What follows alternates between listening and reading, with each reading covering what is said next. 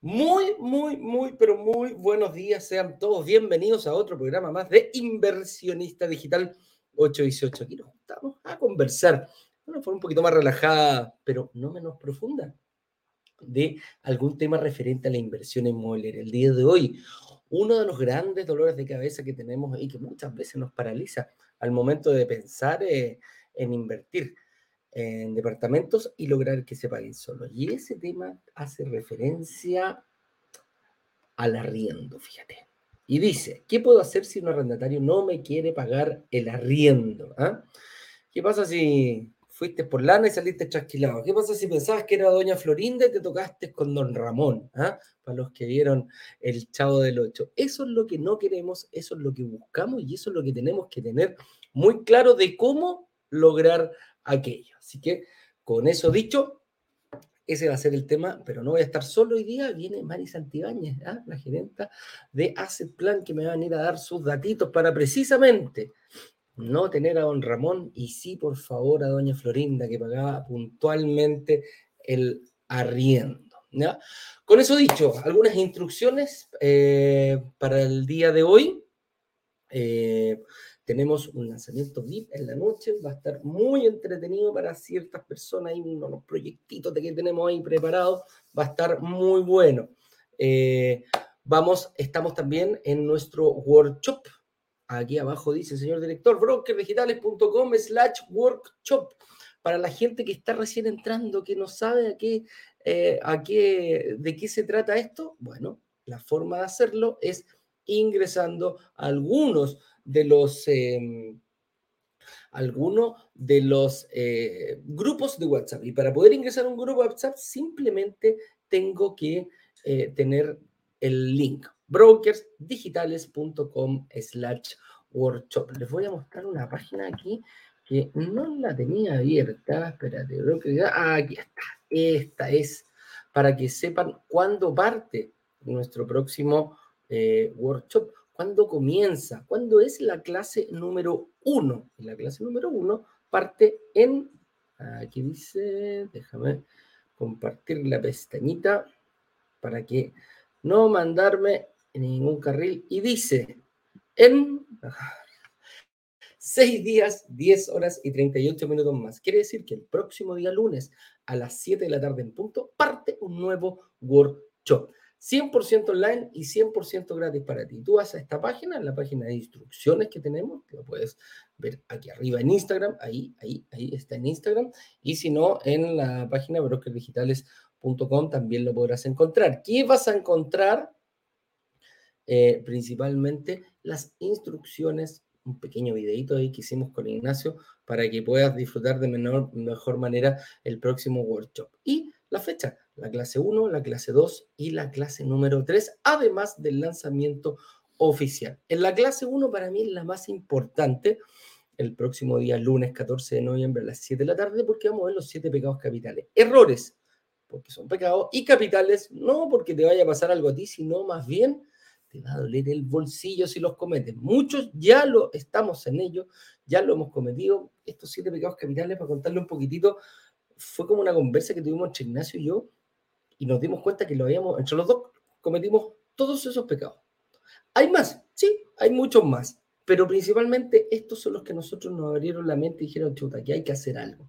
Algo tenemos que hacer con esto y de partida lo primero que hay que hacer es saber lo que no hay que hacer. Y eso es lo que queremos contar a toda nuestra comunidad. Solamente los que estén conectados ese día van a poder eh, ver la clase número uno en vivo y en directo. Así que no te demores más, agenda tu agenda, ponlo ponlo en tu agenda, pon una alarma para que no se te olvide y que estemos todos juntos el día lunes. Después el día miércoles ya vamos a tener tu verdadera capacidad de inversión, ahí vamos a hablar ya de radio, cómo hacerlo y lo que sí hay que hacer. Y la clase número 3 vamos a ver la estrategia de ciclos, super ciclos, devolución de IVA y vamos a hablar del fondo de inversión. Esas cuatro cosas vamos a ver el día viernes. Así que son bien interesantes las clases y lo vas a poder ver. ¿Por qué? Porque la semana siguiente viene el lanzamiento oficial.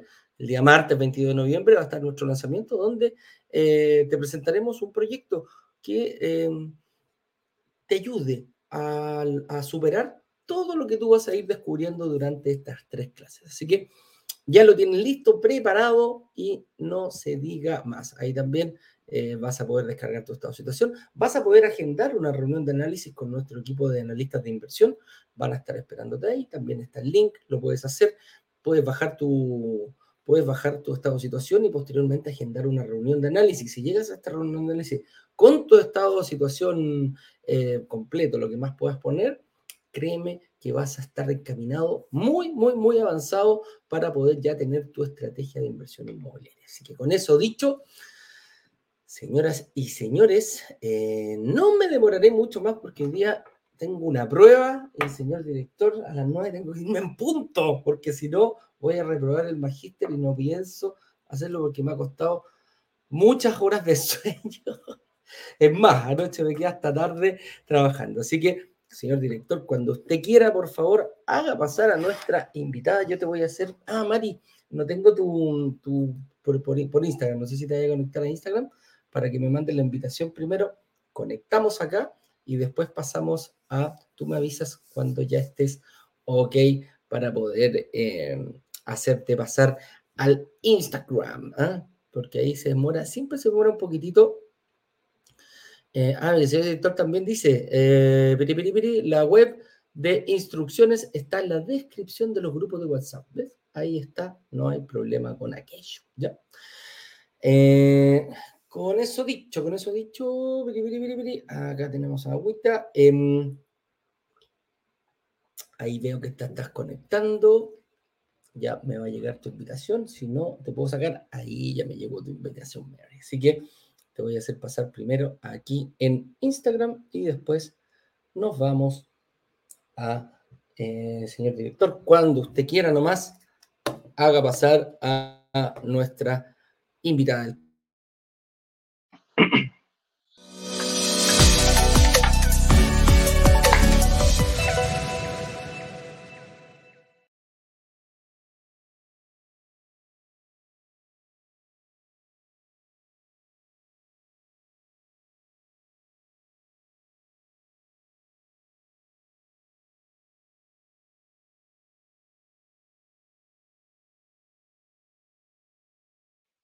Ahora sí, no sé. Hola, Mary, ¿cómo estáis? ¿Me escucháis? ¿Me escuchas? Pero yo no te escucho. Dame un segundito. Esta cosa, la tecnología, mira, oye.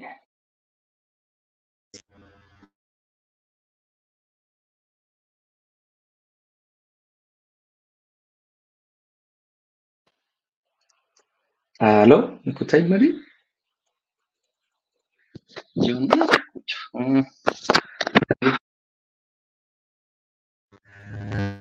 Mm. ¿Qué tal? Mari, parece que en StreamYard estás muteada. Tienes que ahí activar tu micrófono en StreamYard. Y sí, ahora sí. ¿Sí? ¿Me escucháis, Mari? Ahí sí. ¿Tú a mí? Ahora sí, ahora sí. Ahora sí. Perfecto, ahora sí estamos conectados. ¿Cómo sí. estáis, Mary? Tanto tiempo sin Yo verte. muy bien. Qué gusto tenerte por acá. ¿eh? Muchas gracias. Se qué bueno, muy qué bueno. el tema del día de hoy. bueno, como todos los temas que generalmente están relacionados con el arriendo, así que feliz de estar acá con Con el arriendo, con el arriendo. Sí, pues, preséntate un poquitito, Mary, eh, tu cargo. Bueno, aquí dice Mary Santibáñez, gerente de ventas eh, de Asset Plan. Asset Plan, explícame tú un poquito de, a, a qué se dedica para que la gente nos conozca. Claro que sí. Bueno, Asset Plan es una empresa que, que se dedica a la administración eh, y al arriendo, por cierto, de propiedades, básicamente eh, departamentos. Buscamos uh -huh. que, eh, que, la administración sea eficiente, sea transparente para el cliente, mediante la entrega de todos los servicios que éste necesita para estar tranquilo y así cumplir con sus compromisos financieros, cumplir con em, eh, con todo aquello que eh, se comprometió él en, en, la promesa de compraventa y por supuesto también en, en, en la escritura posterior, eh, para poder eh, eh, tener además la rentabilidad que él busca con el, activo que adquirió. Básicamente vemos nosotros o visualizamos este negocio más como un negocio financiero, donde buscamos determinadas eficiencias como que los arriendos estén a valor de mercado, eh, minorizar el riesgo de que los arriendos no se paguen a tiempo y tener una buena mantención también en, el tiempo que dure la relación con el arrendatario. Perfecto. Mantención de la propiedad. claro. Ese es el objetivo. Oye, mira, hoy día tenemos un tema que dice, ¿qué puedo hacer si un arrendatario no me quiere pagar el arriendo?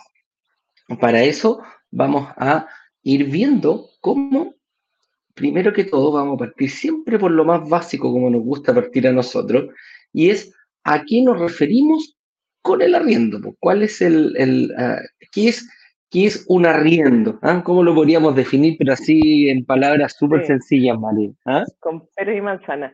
Bueno, el arriendo es algo que, claro, el arriendo es, una, es un compromiso que adquiere algo por una cosa.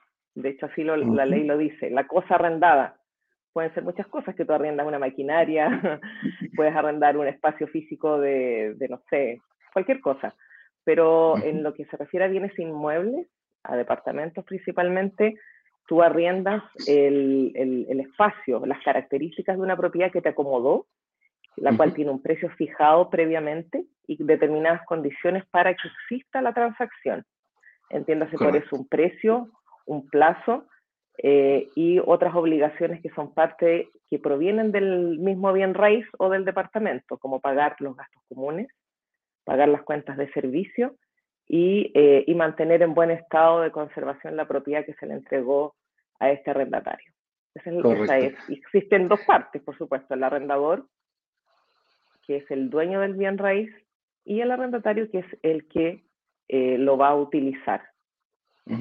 Eso, eso mismo te iba a decir, tiene que haber dos partes, un contrato, un contrato bipartita donde una persona se compromete a arrendar una propiedad y otra, que es el dueño en este caso, y otra persona se compromete a ser el arrendador, que le llaman, que es vivir en esa propiedad, cuidarla, pagar eh, puntualmente el, canon de arriendo que fue fijado previamente entre ambas partes y eh, obviamente eh, gastos comunes y todas las cuentas de luz, agua y gas que, consuma mientras esta persona habite el, bien inmueble, que es obviamente sirve para eh, vivir en él principalmente. Si nosotros no como, como inversionistas, nosotros no vamos a vivir en él, pero sí tenemos que buscar a alguien para que los ingresos se generen directamente, para que la misma propiedad vaya generando este tipo de ingresos. Y aquí pasamos a la siguiente pregunta que dice, bueno, ¿por qué es tan importante el arriendo para los inversionistas? Y, y este Em, podríamos como adelantar un poquitito para la gente que está acá, el, pecado capital número uno que vamos a ver en la, en, la, en, la próxima semana en la clase es precisamente el arriendo. Porque no preocuparme del arriendo, o sea, la gente dice, ¿cuándo me tengo que preocupar del, del arriendo? Cuando me pasa las llaves. Craso horror. Craso horror. El inversionista se tiene que preocupar del arriendo del día uno.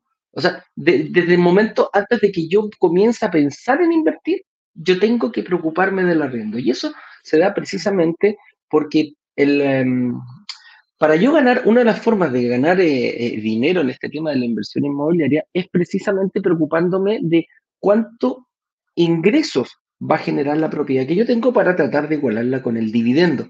Mientras más igualados estén o partan desde cero, es, a, bueno, si el arriendo está por sobre el dividendo, bueno, es mucho mejor, es mucho, ella queda con diferencia positiva y no negativa desde el primer momento. Entonces, para yo saber cuánto tengo que pedirle al banco, cuánto es la cuota que yo tengo que superar, precisamente tengo que saber cuánto esta propiedad está generando de ingresos. Y para eso hay, distintas formas. De partida tengo que saber cuánto es lo que se cobra en el sector. Y esa pega muchas veces eh, no, nos puede resultar un poco difusa. Y para eso me imagino que eh, uno de las, de eh, uno de los pilares de ese plan es precisamente estar monitoreando todo el sector, todo Santiago, y tiene, ¿cómo, cómo, cómo hacen esa pega de saber cuánto, se está cobrando? Porque el arriendo es, variable, puede subir, puede bajar. ¿Cómo, cómo se comporta el arriendo, lo, que tú ves eh, en este tiempo, Mer?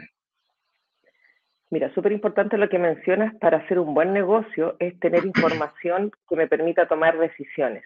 Y esa información eh, es importante que uno pueda empezar ya a buscarla, a averiguar e indagar eh, cuando esté paralelamente en el proceso de compra-venta de la propiedad, para ver si es que efectivamente mi dividendo puede ser lo más parecido a o igual al arriendo de mercado que voy a conseguir cuando la propiedad me la entregue.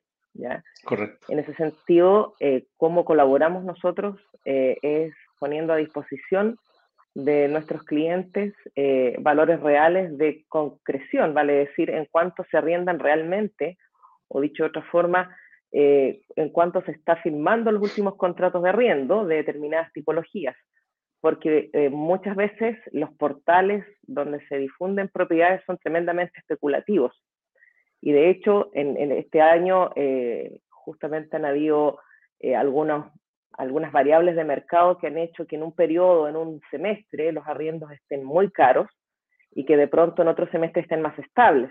Entonces, ¿qué es lo que sucede? Es muy importante eh, ver también las externalidades en las cuales nos encontramos para poder tener un precio de equilibrio, un precio promedio que me permita tomar una decisión. Y ver esto, como dije recién, como un negocio financiero donde eh, tengo que cubrir todos los posibles riesgos y variables para que tenga tranquilidad en el tiempo. Perfecto, perfecto. Aquí hay, hay una duda que eh, siempre persiste. Y claro, y esos estudios que ustedes hacen por sectores, aquí simplemente, eh, si, lo, si, tú no quieres contratar una empresa, lo que nosotros hacemos también es verificar la, propiedad que yo quiero comprar, compararla entre sí pero con todas las variables. Y aquí, ¿con qué me refiero con todas las variables? Yo no puedo comparar un departamento nuevo con un departamento con 10, 15, 20 años de antigüedad. No puedo comparar un departamento de un dormitorio de 40 metros cuadrados, 30 metros cuadrados, con un departamento de 50 o 60 metros cuadrados de un dormitorio o de distintas tipologías. No puedo decir, mira, se arrienda más o menos, este es de un dormitorio, un baño y este otro de dos dormitorios, dos baños. No puedo hacerlo, tengo que tratar con terraza, sin terraza, con estacionamiento, sin estacionamiento. Si tú te fijas para hacer una comparación, para hacer una búsqueda, para tratar de fijar el precio, eh, son bastantes las variables que están medidas en este, en este tema. Y es ahí donde eh, salta otra pregunta que dice, ¿quién decide el valor del arriendo del departamento? Este es bien importante y aquí eh, podrían, podrían, o sea, a principio, a priori, yo puedo decir el valor del arriendo lo decide el dueño del departamento. E, es como lo, lógico y lo, que vemos. Oye, si yo quiero arrendar mi departamento, bueno, me dijeron que tenía que verlo, me sale tanto, bueno, lo voy a arrendar, lo voy a hacer a la parte. Pero realmente, Mari, según tu experiencia, ¿quién, ¿quién es el que decide realmente el valor del departamento? ¿Es el dueño o es el arrendatario o quién?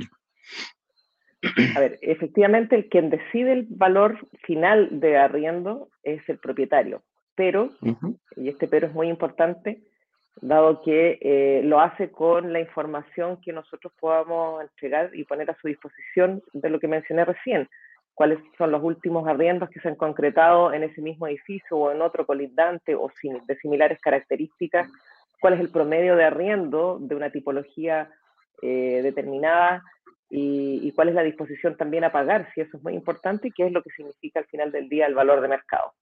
Eh, si bien el inversionista decide, da el visto bueno, em, obviamente lo hace eh, informado a través de, la asesoría que nosotros podemos otorgarle. Claro, aquí es súper importante lo que dijiste tú, María, principalmente, claro, yo puedo decidir el valor, yo puedo aportar en base a información y todo, pero el que decide realmente el valor del arriendo es el mercado. El mercado es el que marca eh, la tendencia. Yo como inversionista puedo estar de acuerdo o en desacuerdo, pero finalmente eh, lo puedo querer arrendar más caro. Y siempre, hay que estar, uno siempre tiene su joyita, uno cree que, que se compra una joya, que, es la, la, la, la joya de la corona. Todos creemos que tenemos el mejor departamento que al lado, que sea el mismo mm. edificio, la misma columna. Claro, claro, pero siempre uno dice, este es, este, este, es como la joyita, ¿eh? Como, ¿por qué tendría yo que arrendarlo más caro incluso que dentro del mismo edificio? ¿O por qué tendría que yo arrendarlo más caro que de la zona? El mercado se regula solo, muchas veces en el tema de los arriendos, y, tal como lo dijiste tú, hay pequeñas noticias muchas veces que pueden elevar rápidamente eh, el, valor de un arriendo. las expectativas generalmente son a veces eh, cuando, hay, cuando hay oscilaciones o movimientos en el mercado que de pronto hacen eh, que los arriendos no tengan una claridad como lineal, como muchas veces ha pasado, que hay más estabilidad en, en, determinados factores externos. hoy día claro, hoy día hay especulación, hubo retraso en las entregas a los departamentos en algunos casos, y eso hace que de pronto existan muchas unidades disponibles en una comuna, como de pronto existen muy pocas. Entonces, al final del día, también la oferta, y esto es una variable de mercado muy sencilla, que es si hay más oferta disponible, hay más personas que puedan eh, ir a cotizar y buscar el mejor precio posible. Entonces, eh, cuando hay menos oferta, los precios tienden a subir a subir. es muy importante estar en conocimiento. Sí, yo, yo a mí me pasó, mira, te voy a contar una, una experiencia eh, que la viví en primera persona, ¿ah? como, como hablan los futbolistas. ¿ah? Eduardo se le ocurrió cambiarse de departamento y venirse a Concón. Resulta que eh, me vine yo el año 2020 para acá. Sí, pues estamos en 2022, voy a cumplir dos años, ¿sí? 2021, 2021. Claro, 2021 me vine para acá. Y se me ocurrió venirme y empezar a buscar eh, arriendo. Dije, ah, mira, está más barato que en Santiago, qué buena noticia. Y arrendé un departamento más barato, con, quizás con las mismas características. En Santiago eh, era bastante más caro. Pero se produjeron dos cosas. Dos cosas que influyeron y se me fue el arriendo, yo te digo, un 30% más de lo que yo llegué pagando el año pasado es lo que estoy pagando ahora precisamente por dos factores, que lo hablábamos recién en la demanda. Resulta que con la pandemia, mucha gente dijo, oye, yo no estoy en Santiago, se le ocurrió lo mismo que a mí. ¿ah? Yo trabajo digital, ¿para qué me voy a quedar en Santiago? Pudiendo venirme para acá. Había muchas personas que tenían acá en Concón eh, y en Viña eh, su segunda vivienda. Y muchas veces dijeron, oye, ¿y si lo hago al revés? Me voy a vivir a, mi departamento en la playa y arriendo el departamento aquí en Santiago. Se produjo muchísimo, muchísimo eso. Por lo tanto, llegó un momento que eh, cuando yo me vine, no, no era tan demandado, tú, tú encontrabas el departamento. Empezó la pandemia, empezó la pandemia, empezó a llenarse, empezó a llenarse y se agotó la, se agotó la, la, la, oferta, fíjate. Se empezaron a acabar los departamentos, cada vez eran más escasos. Y más encima viene un famoso artículo que siempre lo he dicho, no sé si será bueno o malo, pero eh, salió con, con la mejor comuna para ir de, Chile. ¿ah? Superó a Vitacura, superó a, los tres primeros de Vitacura, Punta Arenas y, y Concón. Concón en el primer lugar. Adivina qué pasó. ¿Ah? Generó más expectativa, obviamente se vino a vivir más gente, todos querían vivir en la mejor comuna, resulta que eh, los arriendos en el momento justo que yo me tuve que cambiar, te lo juro que yo me morí cuatro meses en encontrar un arriendo con las características que yo estaba buscando. Salí en enero porque vendieron el departamento anterior del año pasado, perdón, cinco meses. Y yo en mayo encontré este departamento. Tuve que ver mucha cantidad, cantidad, algunos me gustaban, otros no me gustaban, los encontraba muy caros para lo que estaba haciendo y después me dije, bueno, aquí hay que pagar un poco más porque eh, precisamente la demanda, la escasez que se produjo con la cantidad de personas que se vinieron a vivir, aumentado con la mayor demanda que, se sumó, elevó un 30% por lo general el valor del arriendo. Entonces, ese tipo de cosas, cuando hablamos de que el mercado decide el valor del arriendo, a este tipo de cosas nos referimos. Una línea de metro puede cambiar drásticamente el valor del sector del, del barrio. Cuando se asienta, cuando se asienta la licitación, después cuando ya se pone la primera piedra, que la ponen por lo general los presidentes, y después ya cuando se sigue la construcción, estamos a pocos pasos, sigue aumentando.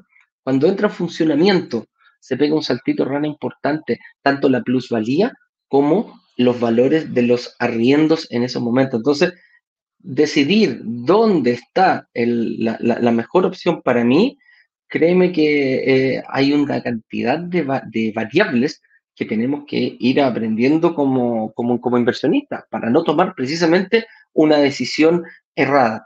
Y aquí es donde mucha, mucha gente topa. Siempre dicen, me compro un departamento en un sector consolidado, me voy a tratar, me, me, compro un departamento en Las Condes, en Apoquindo, Providencia, y se va a pagar solo. Si, no, ¿Para qué me preocupo? Yo creo que eh, el, el, el, aumento de los valores de arriendo está incluso eh, a los barrios eh, emergentes, de los que nosotros hablamos. La demanda de, que, que, que, está pasando ahora y que va a ocurrir en algún momento eh, se nota con mayor claridad en un barrio emergente. Puede pegarse esos saltitos de ranas que te dije recién, por solamente la construcción de un metro, puede ir subiendo paulatinamente y constantemente en el futuro el valor del arriendo. ¿Hay algunos sectores que tú hayas visto así, Mari, que se ha dado claramente donde se pueda visualizar este tipo de, de, de situaciones que se dan?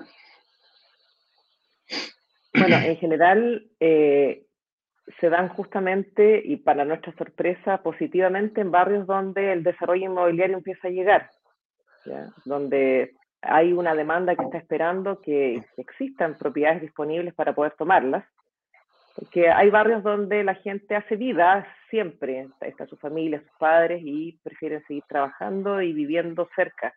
Entonces, lo, lo fue eh, positivamente y lo sigue siendo, por ejemplo, la cisterna que en su momento no, no había gran desarrollo y cuando empezó a verlo, eh, sí había mucha gente que quería arrendar. Entonces, eh, después se empezaron a, generar algunas conexiones de locomoción, se empezaron a acercar, el comercio a determinadas calles donde no lo habían. En general, em, lo que uno nota como evolución en los barrios, se generan microbarrios que le llamamos nosotros, donde hay un edificio que va a consolidar una cantidad de flujo de personas empiezan a, hacer, se empieza a acercar el comercio, eh, después crecen, empieza a haber otro edificio, después llega a lo mejor otros, otros servicios, hasta colegios, clínicas, centros médicos, farmacias, todo. Entonces, eh, es bien interesante cómo se va armando. Bueno, si uno mira para atrás la historia, puedes ver cómo estaban conformados algunos barrios muchos años atrás y cómo están hoy día. Entonces, eso es el fiel reflejo de, de, de esto de esta evolución natural que tienen eh, las comunas y las zonas donde se desarrollan proyectos o donde se construye en general. Sí, y ojo, no es tan, no está descabellado, no nos vayamos solamente al sector oriente, porque esto es algo que se da eh, transversalmente.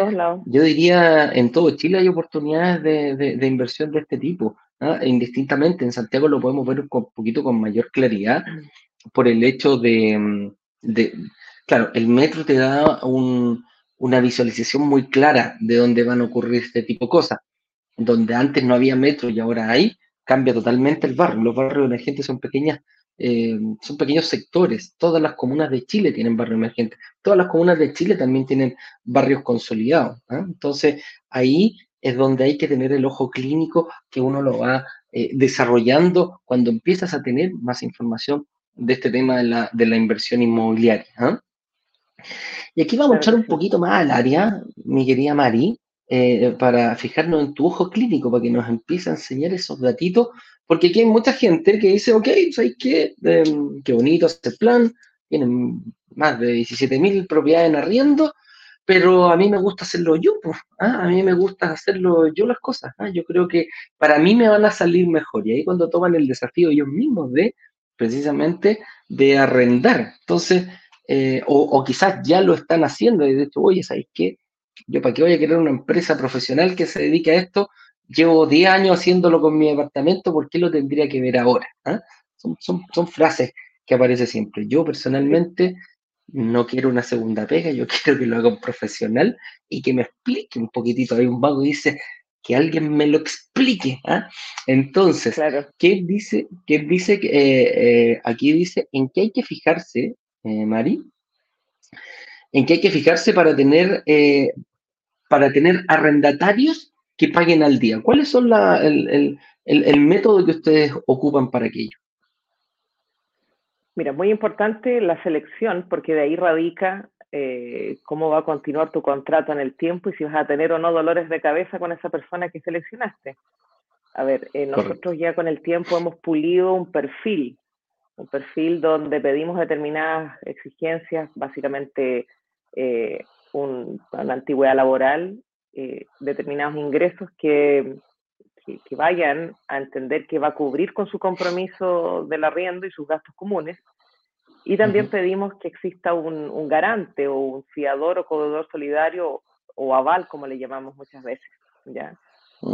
Para que justamente si es que hay un incumplimiento de parte del titular, que se comprometió con todas las obligaciones y deberes en ese contrato, eh, podemos recurrir a, un, a este garante, a este aval, para, que, para resolver para resolver ya sea que entregue la propiedad si no está pagando o lisillanamente em, eh, pague y normalice su situación y, mantenga el compromiso que adquirió en principio, de manera de no obstaculizar los flujos que tiene comprometidos ese propietario con el crédito hipotecario o el financiamiento que haya obtenido. Como decía adelante, esto es un negocio financiero, no es algo romántico que uno diga, mira, o dar todas las facilidades del mundo, si se pueden dar, con voluntad todo se puede hacer, pero lo que no puede pasar es que alguien viva en una propiedad sin el debido derecho de pagar por estar ahí morando o viviendo. Eso es Correcto, súper importante. Como corresponde. Tocaste un punto súper importante, ¿eh? que para que haya un buen arrendatario, parte primero de un buen propietario. ¿ah? Ese, ese es una, una, una, frase que me gustó cuando la, que te la robé, ¿ah? cuando me la dijiste, porque la encontré súper Claro, la encontré como súper sabia en el sentido de que es una perspectiva que más allá de yo preocuparme por quién va a entrar a mi departamento, tengo que yo como propietario tener y tomar buenas decisiones, ¿ah? tener todo claro, entregar un departamento en buenas condiciones. ¿Cuáles son los detallitos que me tendría que preocupar, eh, Mary, para, para declararme un buen, uh, un buen propietario? Mira, en general siempre hablamos de la vereda del inversionista y, obviamente las obligaciones que él tiene que tener o cumplir y que se les exige a la, persona que le arrienda. Pero también un buen arrendatario nace de un buen propietario que le entregue el departamento en condiciones de habitabilidad para hacer uso tranquilo de la cosa arrendada, como dice la ley. Ya hablamos antes de lo que se requiere un arriendo. Es algo que tú transas. Esta cosa, este departamento, tiene que estar eh, operativo no tiene que tener grandes dificultades de, habitabilidad, como filtraciones, que le vayan a cortar la luz por algún motivo, que no pagó la cuenta, que, tenga todo lo que está adosado, vale decir llaves de agua, los WC, eh, los lavamanos, todo funcionando sin generar ninguna complicación para eh, la persona que lo arrendó. A eso se refiere como que, también el, buen arrendatario parte también de un buen propietario, porque lo contrario, eh, ese malestar muchas veces condiciona eh, algunas renovaciones de contrato, los reajustes de mercado que se puedan hacer a futuro. Entonces, si usted quiere exigir lo justo, porque no es que se esté exigiendo algo distinto, también tiene que dar lo justo para la, para la otra parte. Una relación eh, de te doy y me das.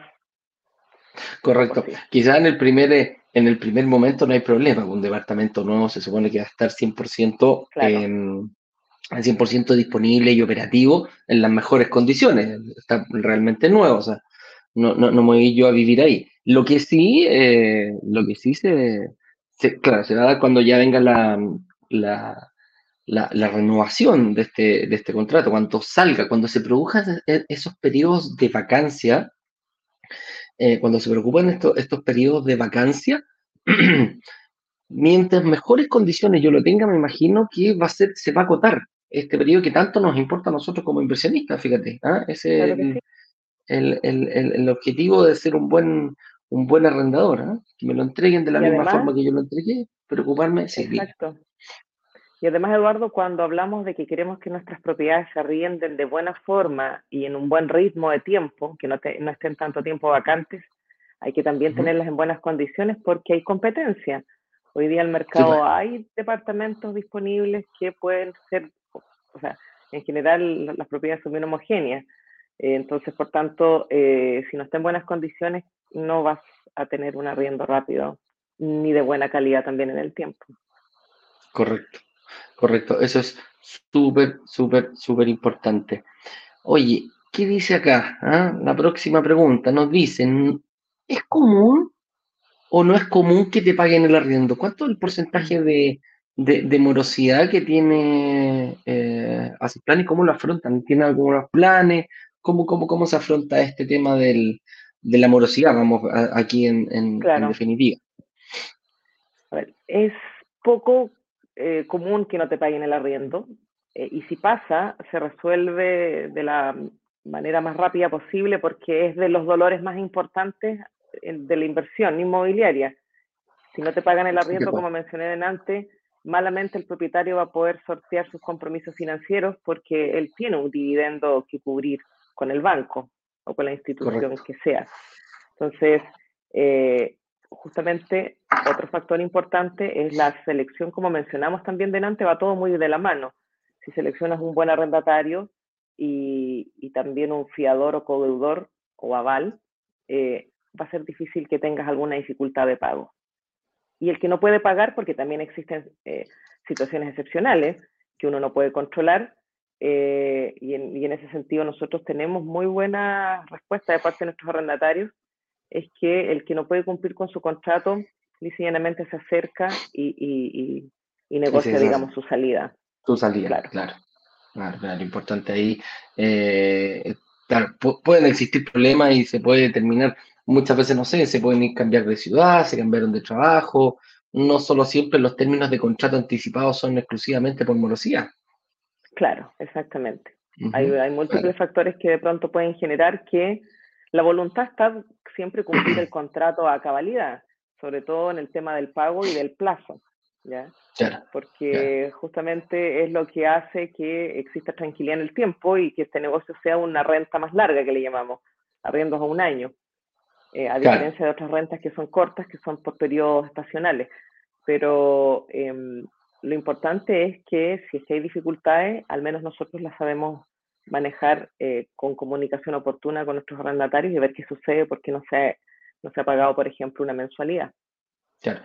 ¿Cómo manejan ustedes los periodos de vacancia, Mari? ¿Cuánto, ¿Cuánto es el periodo de vacancia promedio que estás teniendo en este, en este momento? Y sobre todo, hay mucha gente que se pregunta, que dice, ok, ya una cosa es arrendar un departamento, dos departamentos, pero cuando ustedes toman la responsabilidad de, de, quizás arrendar torres completas, que los family office es parte del core de negocios que tiene, que tiene mm, Asset Plan y que a nosotros nos llamó muchísimo la atención porque nuestra comunidad se comporta finalmente como un family office. Somos, claro, no somos un dueño que compra todo un edificio de 100 departamentos somos 100 personas distintas que vamos a comprar un edificio completo, pero el comportamiento de la comunidad de brokers digitales es prácticamente como se comporta un familia. Claro. Así es. Mira, en general nunca un edificio está disponible con todas sus unidades en, el mismo mes. Hay todo un programa de entrega de propiedades porque también ese mismo ritmo lo va marcando la escrituración.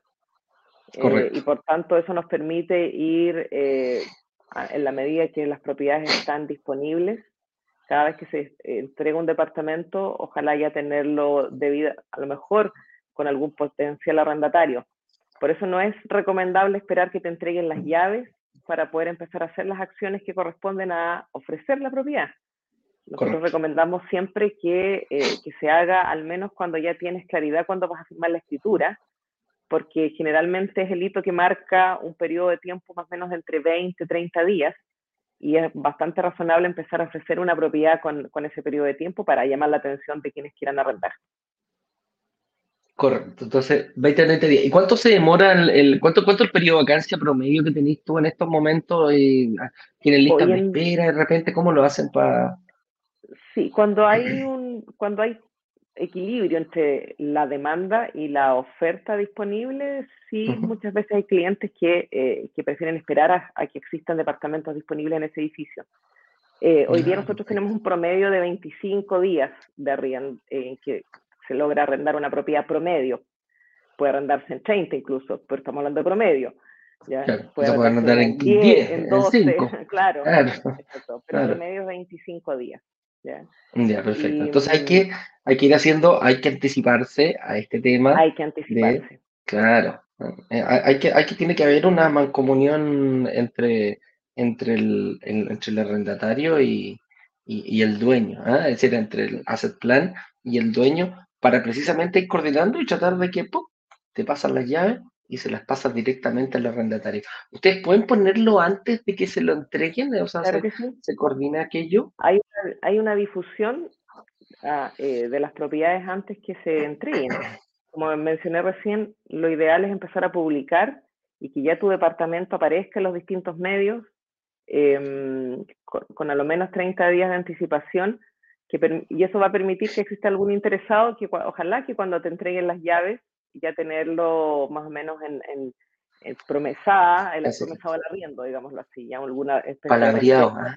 palabreado como dicen en el campo, ¿eh? En el campo, sí, claro, exactamente. Ya tenerlo palabreado el, el departamento, ¿eh? o sea, se lo pasan claro. y hace plan lo toma y se lo pasa a la arrendatario, claro. y eso hace que los periodos de vacancia sean más cortos, porque en la medida que tú eh, publicas y tienes interesado, cuando ya tienes la propiedad disponible, solo resta firmar contrato, formalizar y, y entregar la propiedad. Claro que sí. Claro que sí. Y sobre todo, más encima, ya es un mundo ideal, sí, pero también hay otro, hay otro punto bien ideal para nosotros como inversionistas, porque el hecho muchas veces de que eh, la mm, el hecho muchas veces que sea una empresa la que está realizando los arriendos de prácticamente todo el edificio, se impide una guerra de precios entre propietarios, que eso puede pasar eh, claramente, decir, oye, escucha, ¿sabes que yo quiero arrendarlo? ¿Cuánto se están arrendando? 300 lucas. Ah, yo lo pongo en 250. Porque lo quiero, lo quiero arrendar al tío. Estás dejando plata arriba de la mesa y estás perjudicando el valor completo del edificio al realizar esa acción, ¿o no, Melo? Claro, como dijimos también delante, el propietario es el que decide. Eh, nadie va a querer dejar plata sobre la mesa y si las propiedades tienen buen ritmo y se pueden arrendar en, un ticket, no sé, de 300 mil pesos, a veces existen clientes que quieren no estar en la fila, como les digo yo, sino que quieren eh, que sus propiedades se arrenden lo más antes posible, porque claro, eh, prefieren sacrificar a lo mejor 5 o 10 mil pesos y arrendarlos, claro, y que se arrienden antes. Y esa es una estrategia que, que sí, eh, es bastante atendible porque no solo es el arriendo el que no se deja de, percibir, o sea, que, que tú al arrendar solo generas gastos, y ese gasto es el gasto común y las cuentas de servicios que no esperan que sí o sí se van a facturar. Correcto. Entonces, no, a la luz de una buena ecuación matemática, la verdad es que es recomendable de pronto hacer algún ajuste de precio.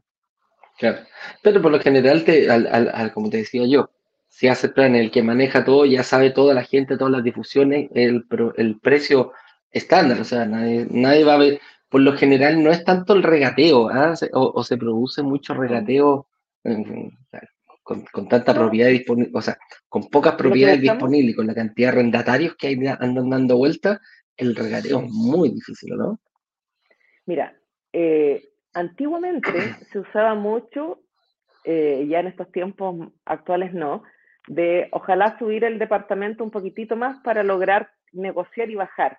¿ya? Eso se, ve, se estila más en las propiedades comerciales donde hay una gestión un poquitito más de largo plazo, son contratos más a largo plazo y son otro tipo de, valores de arriendo.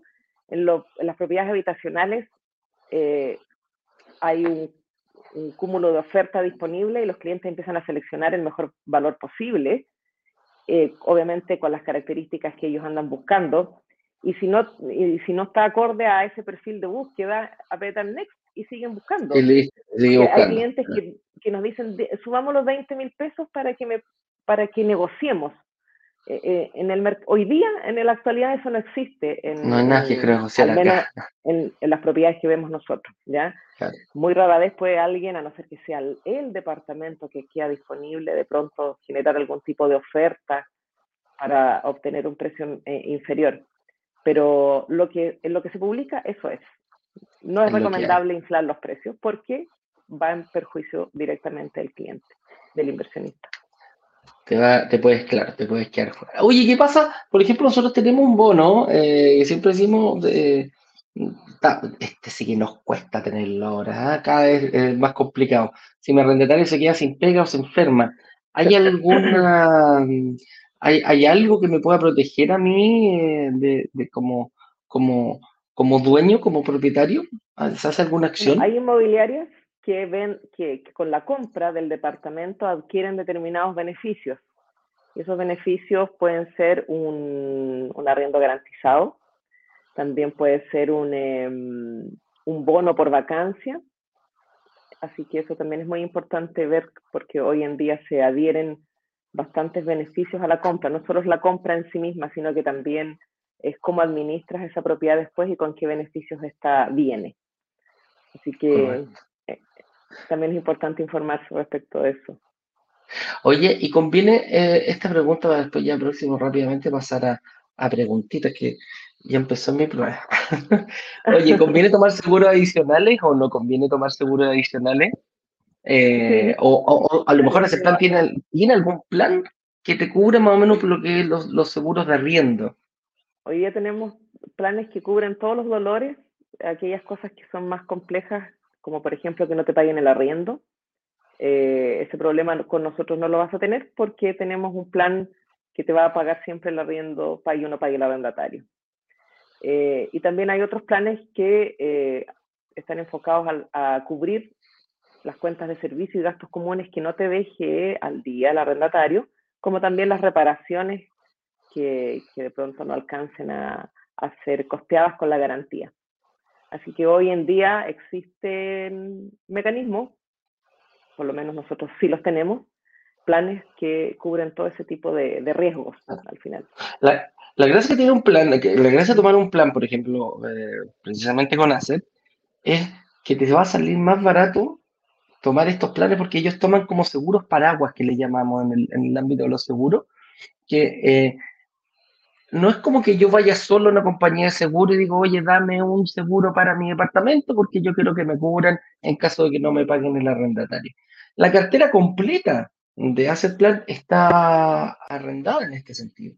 Entonces, está bajo la protección de este seguro paraguas, digo yo. Entonces, cada propiedad que ingresa eh, tiene, está bajo este, este, el amparo de, de, Asset Plan. Entonces, eso es muy, muy, muy, muy importante, que te va a salir, de repente te sale mucho más barato tomar un plan con estos seguros activos que seguir adelante eh, solo y hacerlo directamente con una compañía de seguros. Tenlo por seguro que te va a salir más barato. ¿ah? Así, que eso, eso es, te conviene pagar ahí no la diferencia. rentabilidad, claro. Sí, sí, no, de, de todas maneras.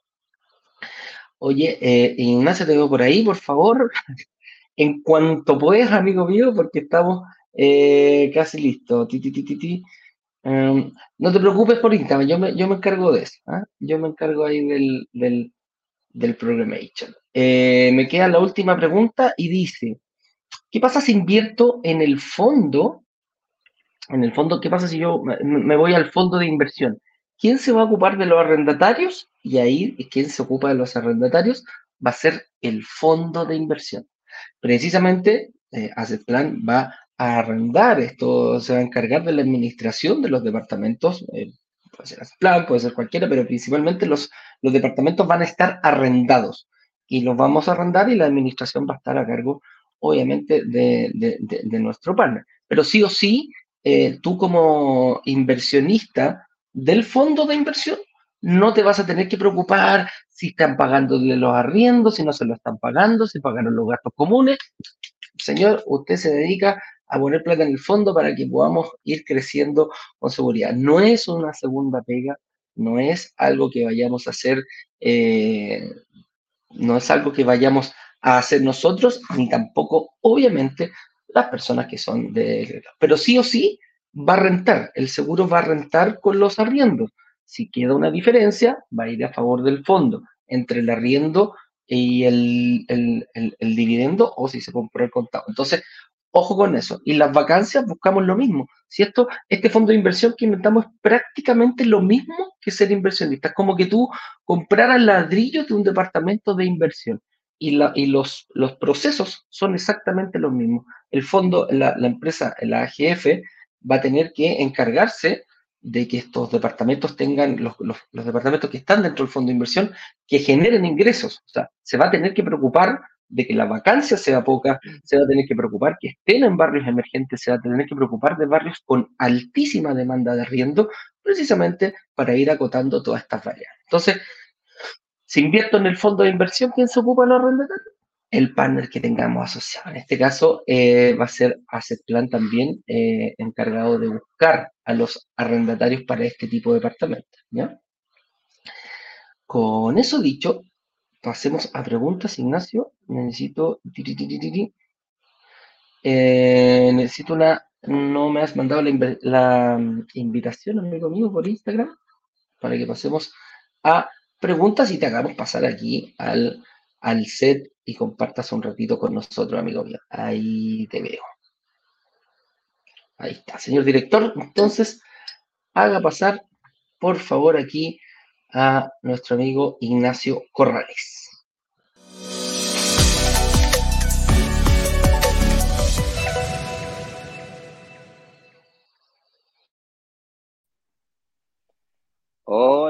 Eduardo. Mari. ¿Cómo está, cómo está mi estimado? Yo estoy muy, muy bien. Muchísimas gracias. Te veo. Qué bueno, qué bueno. En Brasilia, estoy en un, en un, evento de marketing y me estoy tomando pues eh, las máximas precauciones para poder estar con ustedes. Uh -huh. Oye, eh, yo tengo que hacer la eh, del colectivo porque la verdad que hace 10 minutos comenzó una prueba que tengo muy importante, que ayer estuve estudiando esta tarde.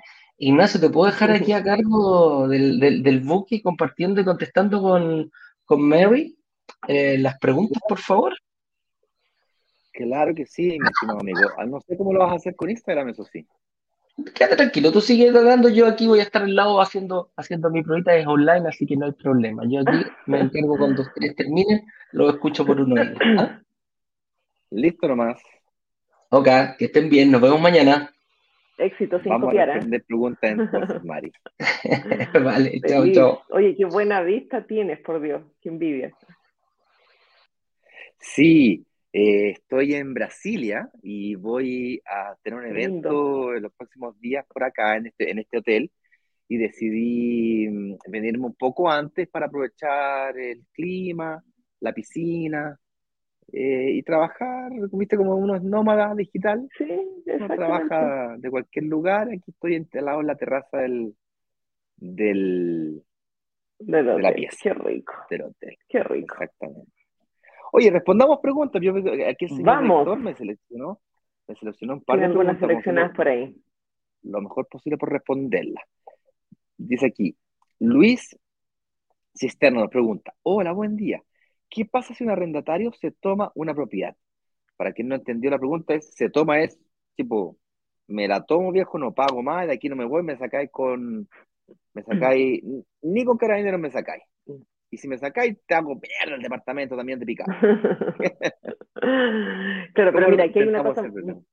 Sí, mira, súper importante porque eh, por lo general, legalmente, un arrendatario no puede tomarse una propiedad porque es arrendatario.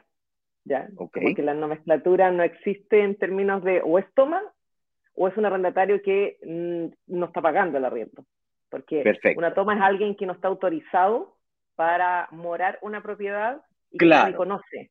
¿Ya? En el fondo, la, la- tenía la casa en la playa, se me metieron un par de vándalos ahí y, Exactamente, y no Bien. lo sacaste más, claro. Hay desconocimiento de quiénes son las o las personas que están ahí. Eh, cuando un arrendatario no paga el arriendo y se queda en la propiedad viviendo sin el derecho de tenerlo, eh, porque se extingue, entre comillas, eh, el contrato lo dice claramente, hay un término ipso facto del contrato si es que el arrendatario no paga. ¿ya? Eh, automáticamente se activan las gestiones legales para eh, sacarlo, porque hay un contrato de arriendo, un contrato de arriendo que lo norma. Por tanto, con ese contrato es tu espada para salir a pelear y sacarlo. ¿ya? Eh, por eso es muy importante también tener un contrato de arriendo. Si no lo tienes, ahí el escenario se pone un poco complejo. Ahora existe una nueva ley, para quien no lo sepa, que se Así llama... Devuélveme la- mi le casa. pusieron Devuélveme mi casa, ¿ok? Y esa nueva Claro, ley pero- facilita muchísimo el proceso, creo que son 10 días. ¿Me- ¿Me podrías explicar más o menos Sí. cómo funciona el, nuevo proceso? Sí, eh, lo que busca esta ley es acortar el proceso, que antes era un tanto burocrático, eh, hacerlo un poquito, busca hacerlo mucho más eficiente para quienes eh, demanden la restitución de su propiedad por el, incumplimiento de, parte del morador o del arrendatario. Y para eso tienes que cumplir con determinadas exigencias para que se pueda ejecutar. La primera es tener un contrato de arriendo, por eso recalco la importancia de tener un documento. A lo mejor no el mejor contrato con las mejores cláusulas, pero que sí tengas un contrato de arriendo que reconozca que existe un arrendatario para poder llevar a cabo este, este proceso. Aunque sea tu abuelita, le me firma el contrato.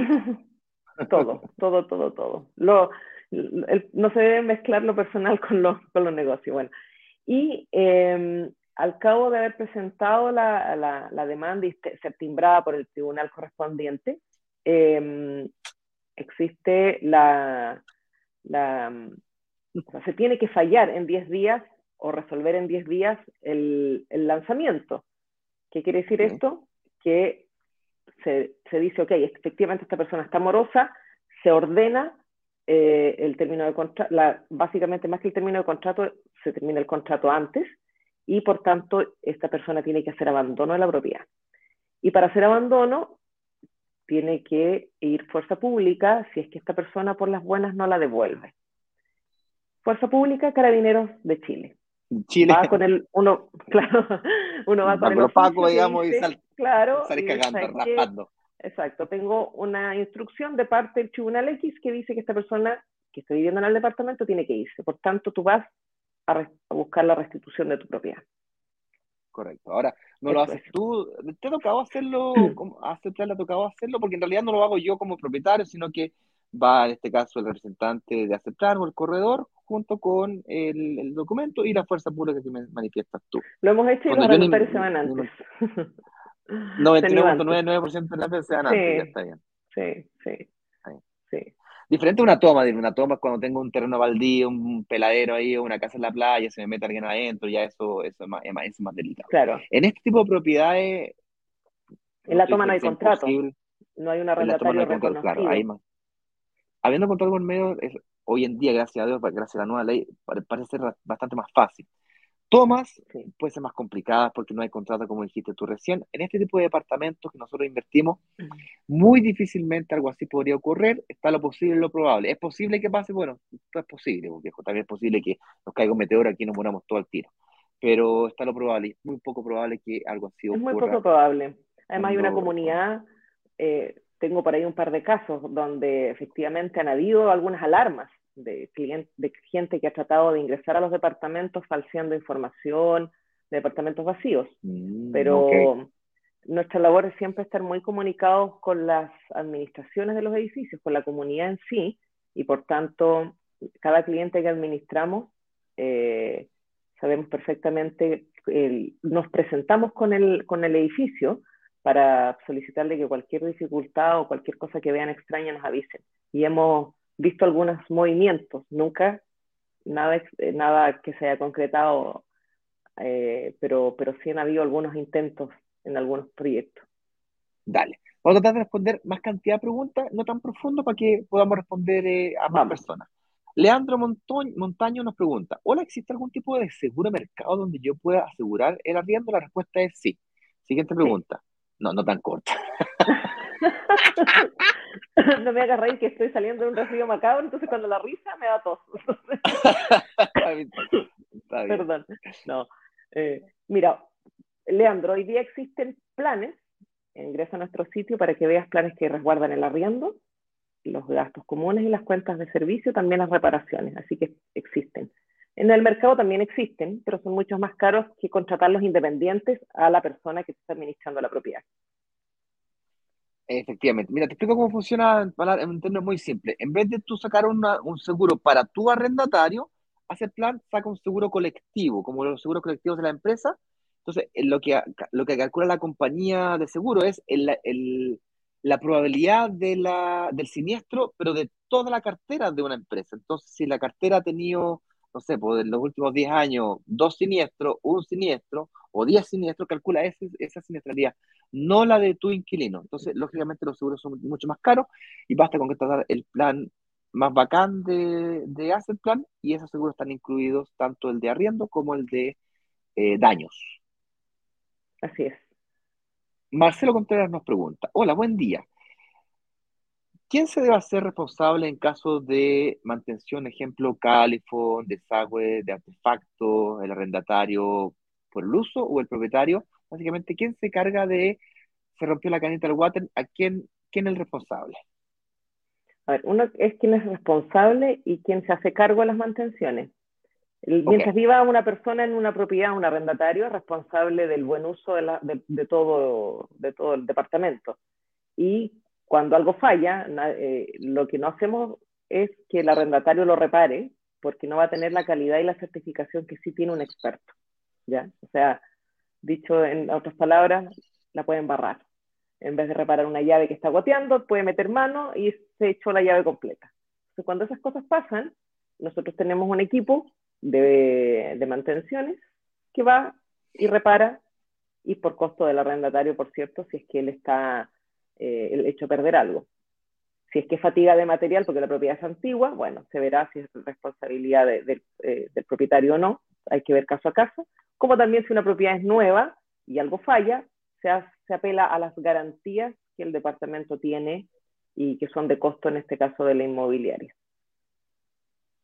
Genial. Y Leandro eh, Montaño nos pregunta, ¿Qué porcentaje me cobraría una empresa por administrar el arrendamiento de mi propiedad?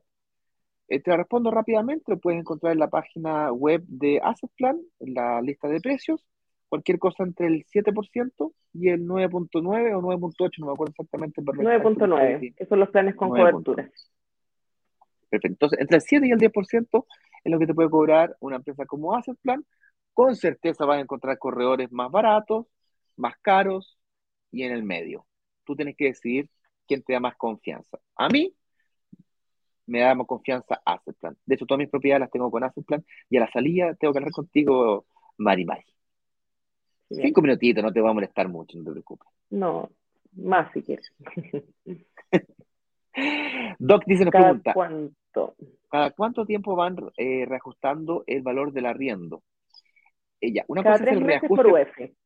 Eso, cada tres meses por UF, pero luego una vez al año o cuando se termine el contrato, si hiciste un contrato por un año, un año y medio o dos años, eh, cuando se termina el contrato tú eres libre de reajustar el valor del mercado del arriendo. De hecho, hace plan en el verano pasado, eh, me avisó y me dijo, mira, sabes que tu propiedad que está arrendando 150 mil pesos, hoy en día el mercado está pidiendo 320 por ese tipo de propiedades.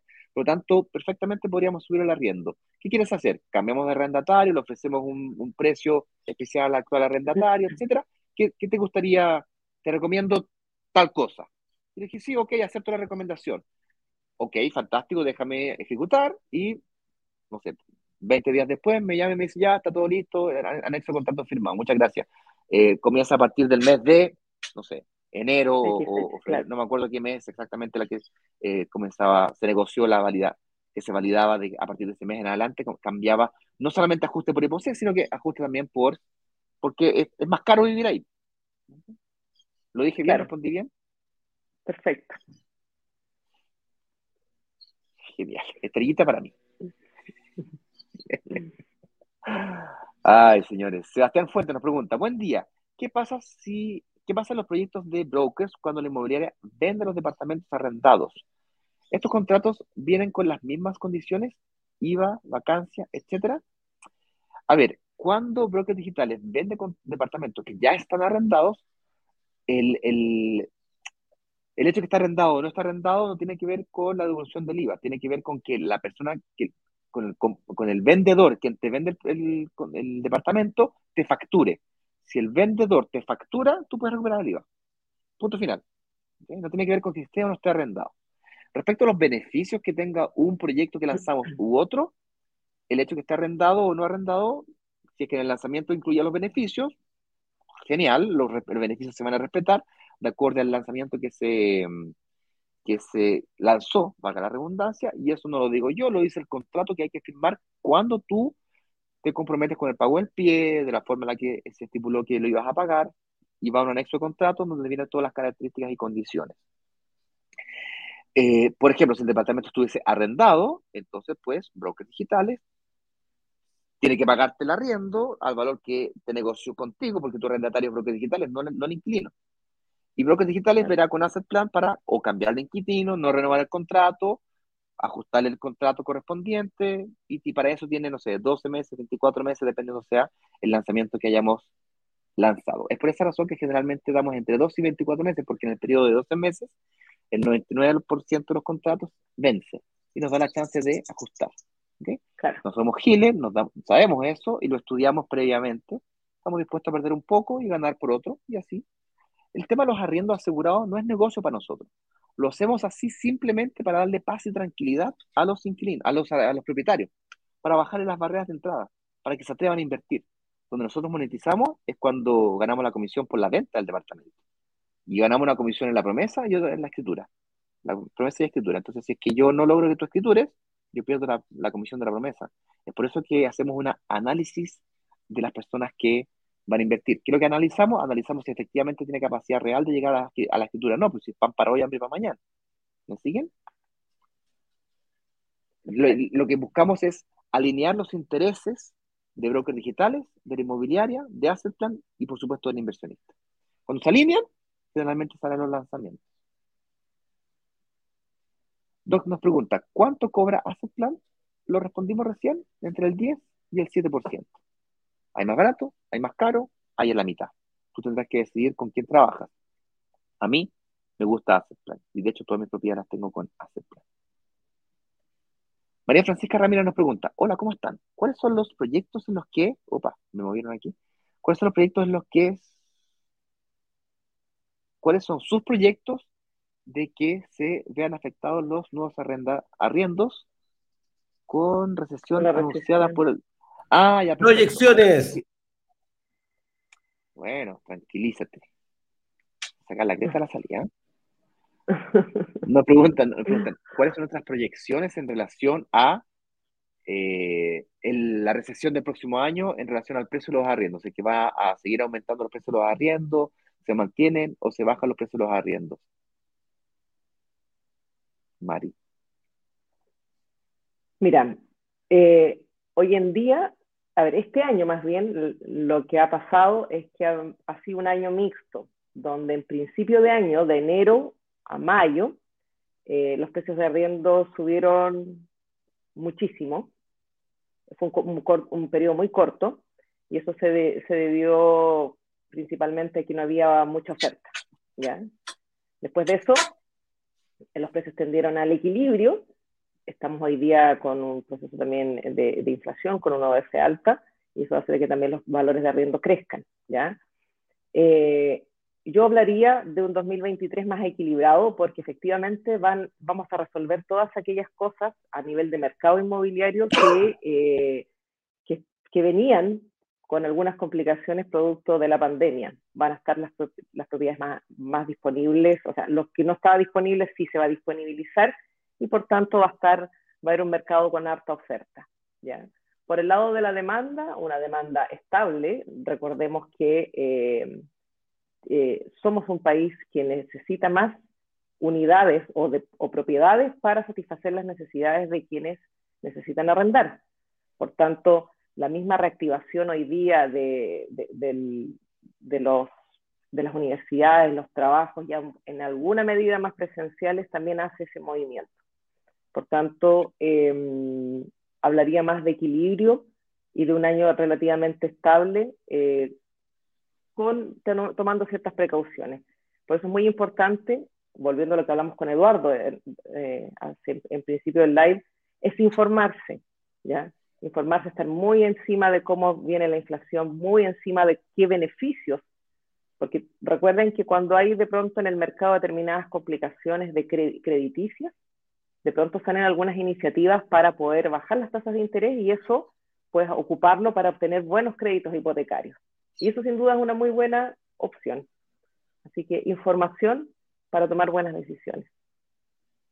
Yo tengo una visión un poquito diferente a la que mencionaste recién. Yo que tengo más contacto con algunas inmobiliarias o a través de señor director, vamos negociando con diferentes inmobiliarias, vemos cómo se les hace bien difícil tener acceso a créditos constructor.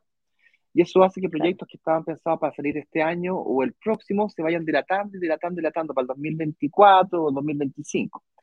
Es decir, así como está más restrictivo para nosotros, microinversionistas, acceder a créditos hipotecarios, para las inmobiliarias también se hace más difícil, lo cual hace que el proyecto sea más caro, la construcción sea más cara, los precios aumenten más y consecuentemente sea más difícil lograr invertir. Sobre todo vemos con eh, más personas arrendando que comprando la casa propia. Comprando. Y eso hace que mm, para el 2023, si bien es cierto, como dice la Mari, va a ser difícil que los precios de los arriendos aumenten tanto como aumentaron en el 2022, por efecto inflacionario, por exceso de demanda. Vemos un mercado que está más ajustado a la realidad y que si bien es cierto se va a ajustar por inflación, no se va a ajustar tanto por, por demanda, más bien solo por inflación. ¿sí? ¿Sí? Vamos a ver, no vamos a ver un disparo de los arriendos como los vivimos este año, más bien una cosa más, más equilibrada, más razonable, ¿okay? no tan loca como ahora. Eso quiere decir que si vas a enfrentar un arriendo el 2024 o 2025, es decir, en un año y medio, dos años más, es probable que te encuentres un arriendo igual o mayor al, al actual, ajustado por inflación, pero no menor y con tasas de interés bastante más bajas porque si viene una recesión, la única forma de reactivar la economía es bajando la tasa de interés. Bajando la tasa de interés, Eh, claro. Arriendo más alto, interés más bajo. ¿Y qué es lo que estamos buscando nosotros? Justamente esa Es, situación. Es es. raro decirlo porque, pero como recesión es buen, es buen momento, claro, es, es difícil de verlo, no, no todo el mundo lo ve. Oye, estamos a dos minutos de cerrar el partido, nos preguntan si es que eh, ¿Hace el plan, ¿tiene algún, algún plan que cubra menos de vacancia, meses de vacancia? Meses de vacancia, no. No cubrimos vacancia, cubrimos arriendos, impagos, cuando la propiedad está arrendada, que es cuando Pero representa el mayor riesgo, en definitiva. Pero no tenemos Perfecto, o sea, si un arrendatario se, si un- perfecto, si un propietario se pone mañoso y dice, no, mi propiedad vale un millón de pesos, si no, no arriendo, problema Es que la vacancia, es que justamente tú has dado en el clavo, la el, el cubrir vacancia es, es sumamente complejo, sobre todo si el propietario es el que fija finalmente el precio de arriendo. Un departamento vale, Claro. se arrienda en 300 y resulta que lo quiere subir a 500 y puede estar eternamente vacío y, él, Claro. y yo garantizándole los 500 que no va a llegar nunca. Claro, Entonces, eso no ni, ni pies ni cabeza. por eso, claro, sí, es medio perverso entre comillas, pero eso es. Felipe Aravena nos pregunta, ¿la rentabilidad esperada del fondo, subrayo la palabra esperada, eh, es de UF más 4,5 mensual o anual? Es anual. Es. UF más 4,5 anual. Puede ser más, puede ser menos. Bueno o malo, bueno, es una decisión que tendrás que tomar tú. Si te pones a pensar que yo le exijo a mis propiedades un aumento de valor, una valorización del 5%, y todos los ejercicios que yo hago cuando hago el workshop aquí, y te digo, imagínate que la propiedad tuviese una plusvalía del 5%, y hago el ejemplo con 100 millones de pesos y te hago ganar 5 millones de pesos, y todo el mundo fica, oh, wow, eso con el 5% en UF. Pues, Y el fondo está da- dando 4,5, está bien cerquita del mínimo que yo exijo. Y puede que sea un poquito más, lo que pasa es que, mira, ponte a pensar conmigo, si yo te digo pre- y predigo acá, oye, va a ser la rentabilidad 6,3% y después consigo el 5,3%, todo el mundo se me viene encima. Pero si te hago los 4,5 y consigo el 5,5, eh, bravo, saqué aplauso. Porque generé Claro. expectativas más altas de la realidad. En este momento, Claro. adivina buen adivinador lo que estoy tratando de hacer. Generando las expectativas más bajas posible, a un valor que más o menos sea atractivo, pero la más baja posible. Me voy a la segura, porque si no se me vienen todo encima. Y después voy a sacar el 5,5. Bueno, digo, yo dijo la mosca arriba de los cachorros, güey. El fondo, la AGF, va a sacar el 6, 6, y todos felices. Y si es 4,5, genial, porque eso fue lo que prometimos. Por cierto, vuelvo y repito la palabra esperado. Es una esperanza, es una fe con Dios que nos acompañe de por medio. Porque si no, bueno, lo hizo con la izquierda. Porque eh, todo puede pasar, viejo. Señores y señores, siendo las 9 con 32 minutos, estamos pasados la hora. Les mando un Dos fuerte minutos. abrazo. No, no veo más preguntas en Instagram. Fue un placer compartir contigo, Mari. Eh, Encantada, como siempre, Muchas gracias por, ya puedes cerrar en Instagram, chao, chao. Y quédate conmigo unos segundos más que quiero preguntarte una de unos departamentitos que, que me están entregando. Ya, genial. Chao, chao, señor director, cortina cierre y nos vamos. Chao, chao.